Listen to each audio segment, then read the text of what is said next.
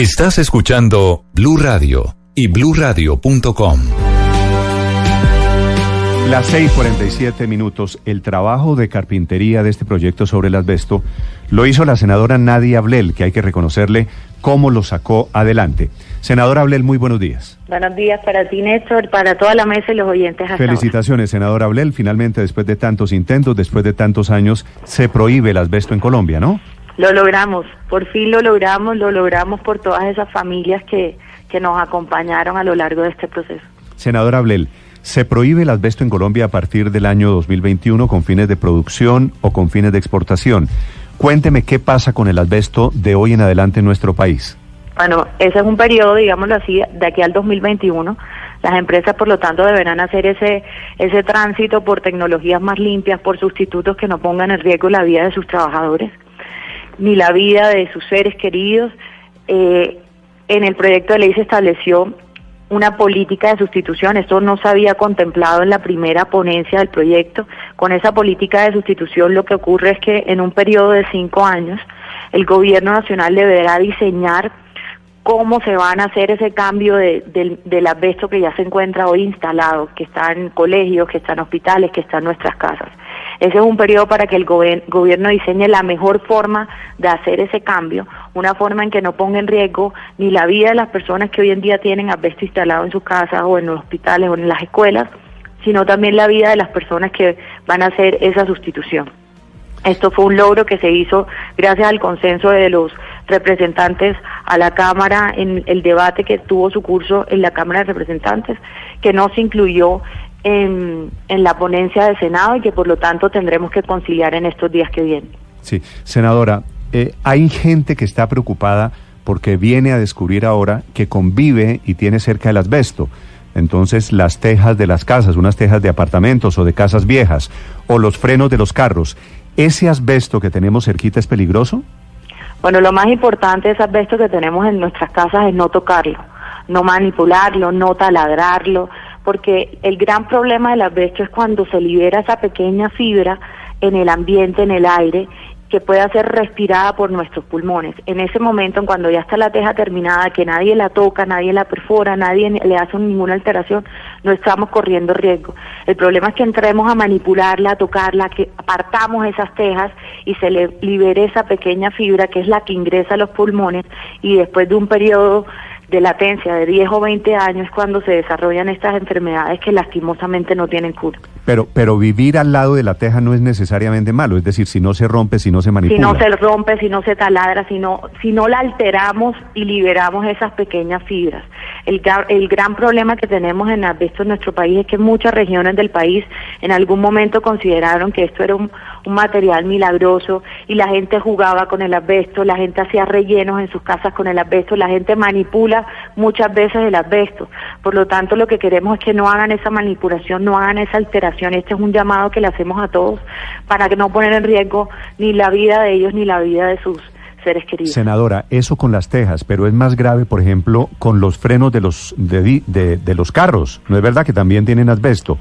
En ese caso, es más, el riesgo no es para quien conduce el carro. Sí, ¿no? el, rie- el riesgo es para sobre todo los trabajadores que hacen parte de esa industria, que manipulan esos frenos, esas pastillas, que hemos visto que en los talleres las taladran, las liman, las ese cuando en ese momento es cuando se libera por lo tanto esa fibra en el ambiente que ocasiona que incluso personas que están cerca en el taller que ni siquiera están manipulando el asbesto también estén en riesgo como fue el caso de Alcira Forero fue una era una mujer que trabajaba en un taller de frenos que era secretaria que ni siquiera estaba en contacto con esas pastillas pero como se manipulaba el asbesto en ese lugar se liberaban estas pequeñas fibras y ella por lo tanto resultó afectada y perdió la vida a causa del asbesto. Eh, Senadora yo no sé si muchos oyentes como yo no sabemos exactamente cómo identificar qué eh, tejas o qué partes están producidas con asbesto. ¿Nos puede dar algunas pautas de, de uno cómo saber qué es qué puede tener asbesto alrededor de uno? Bueno, alrededor de uno a veces son las tejas, unas tejas muy conocidas, eh, grises, onduladas, que tenemos en muchas casas de nuestro país. Lastimosamente, a pesar de que aquí había una regulación que establecía que se tenía que decir en los productos que contienen asbesto, eso no se está, eso nunca se, se utilizó, por lo tanto a veces adquirimos nosotros en ferreterías, en centros de estos donde venden cosas para el hogar, cosas que tienen asbesto y no sabemos. Yo creo que lo importante ahora es que los colombianos eh, hagamos eh, uso de, de, nuestro derecho y preguntemos si contiene o no contiene asbesto y podamos tomar una decisión, por lo tanto, eh, informada de aquel producto que estamos comprando. Senadora, ¿cómo se va a hacer el recambio? ¿Con qué materiales se va a sustituir y cómo se va a financiar? Bueno, en el proyecto lo que se estableció es una política de sustitución. El gobierno en ese plazo de cinco años deberá establecer la forma, la mejor forma de hacer esa sustitución, cuáles van a ser esos sustitutos, cuáles van a ser eh, el producto, digámoslo así, que se va a utilizar para, eh, para, para, el asbesto instalado que esté en nuestro país. Eso no va a ser una reconversión que se va a hacer de la noche a la mañana porque aquí lo importante, como les decía, es que esa manipulación que se haga del asbesto instalado se dé bajo todas las condiciones de seguridad. Yo no sé si han tenido la, oportunidad de ver cómo se hace en otros países, pero les ponen unos eh, vestidos como si fueran astronautas, por decirlo así, perdonen la expresión, por el fin de proteger en todo momento a la persona que hace esa sustitución. Por lo tanto, ese es un plazo que consideramos que es prudencial para que el gobierno determine cuál va a ser esa mejor forma de hacerlo, con qué recursos hará y cuáles van a ser los sustitutos. Sí, senadora, ¿quién define que es una quién es una persona altamente expuesta al asbesto? ¿Quién les hace los exámenes para determinar su estado de salud? ¿Quién va a hacer las mediciones de los niveles de exposición? ¿Y quién les va a prestar los espacios, los espacios mientras se hacen los recambios en el caso, por ejemplo, de las personas que tengan asbesto en sus techos y que necesiten salir por un tiempo mientras se hace todo el recambio? Por eso te digo, el, el tema de la reconversión es un tema que tenemos un plazo de cinco años, que el gobierno tiene un plazo de cinco años para organizar la mejor forma de hacerlo. Y con esto queremos que no haya como un pánico colectivo, que la gente vaya a salir a cambiar eh, sus tejas de, de, manera, de manera individual ni nada, sino que esperemos que el gobierno a través de, con un grupo de expertos de la mano del Ministerio de Trabajo, eh, desarrolle ese plan de adaptación laboral, de ese plan de reconversión en ese periodo de cinco años. Esto va a ser una reconversión que nos puede durar años nos puede durar muchísimo tiempo. Y tiene que hacerse, por lo tanto, garantizando la mejor forma, la, la salud sobre todo de todas las personas.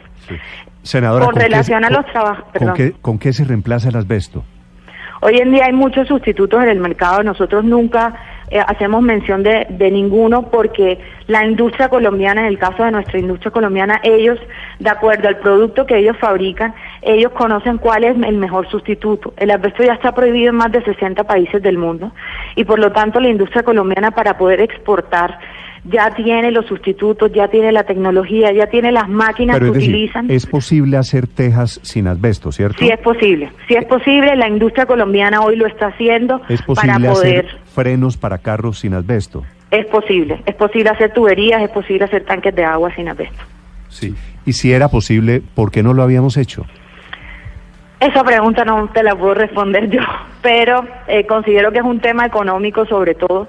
Nosotros la industria hoy tiene la capacidad para hacerlo, ya lo hace para exportar a otros países donde el asbesto está prohibido y sin embargo a nosotros nos seguían vendiendo productos que contienen asbesto. Yo creo que eso es lo más doloroso de todo este proyecto.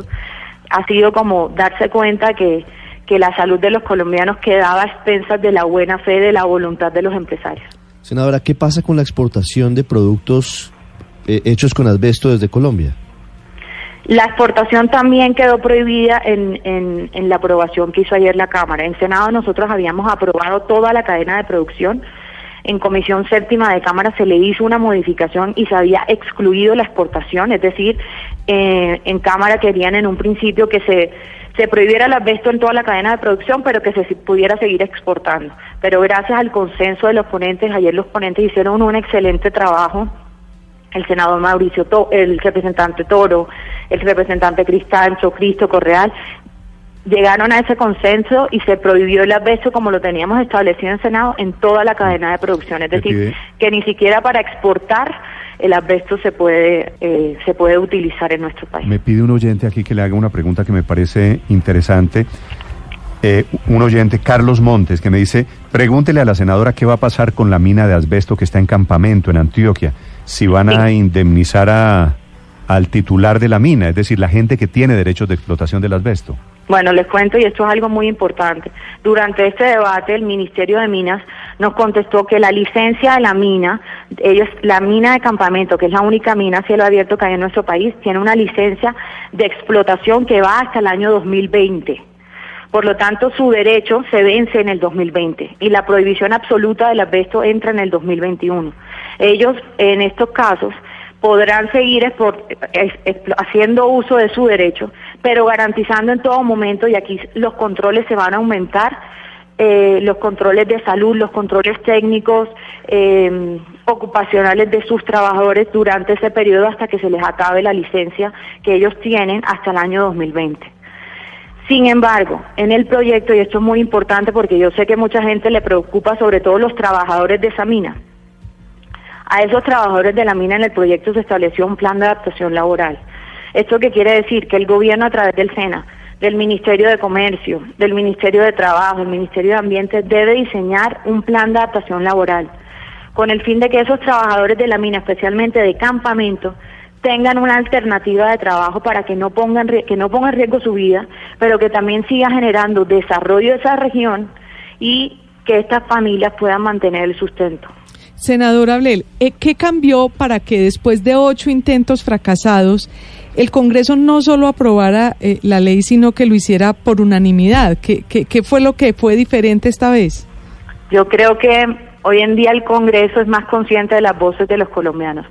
Yo creo que, que, el hecho de que las víctimas levantaran su voz, que contaran sus historias, que la gente se relacionara con ellos, que, que, que que pudiera sentir lo que el sufrimiento de tantos años, la injusticia de tantos años. Yo creo que eso hizo que, que, tocara la fibra del Congreso. Hoy en día em, la voluntad de, de, los colombianos se expresa muy fácilmente y yo creo que el Congreso no podía ser ajeno a ese sentir y a ese clamor de Colombia entera a lo largo de estos años. A nosotros como colombianos a veces si no tenemos esa posibilidad de sentir, de, de tener una persona cercana que, que esté padeciendo o pasando por una situación, nos es muy difícil identificarnos. Y yo creo que, que las víctimas tienen em, un gran papel a lo largo de todo esto que han contado, a pesar del miedo, a pesar de las dificultades, a pesar de tantos fracasos, su historia para que otros colombianos no vivan el dolor que ellos padecieron. Y eso yo creo que tocó los corazones. y hubo más presión social y también más casos y, Ana Cecilia Niño y, tal vez más visibilidad del tema que pasaba, solía pasar un poquito agachado. Senador Ablel, felicitaciones de nuevo y gracias por sacar adelante este proyecto. Gracias a ustedes por estar con nosotros desde que arrancamos esta lucha.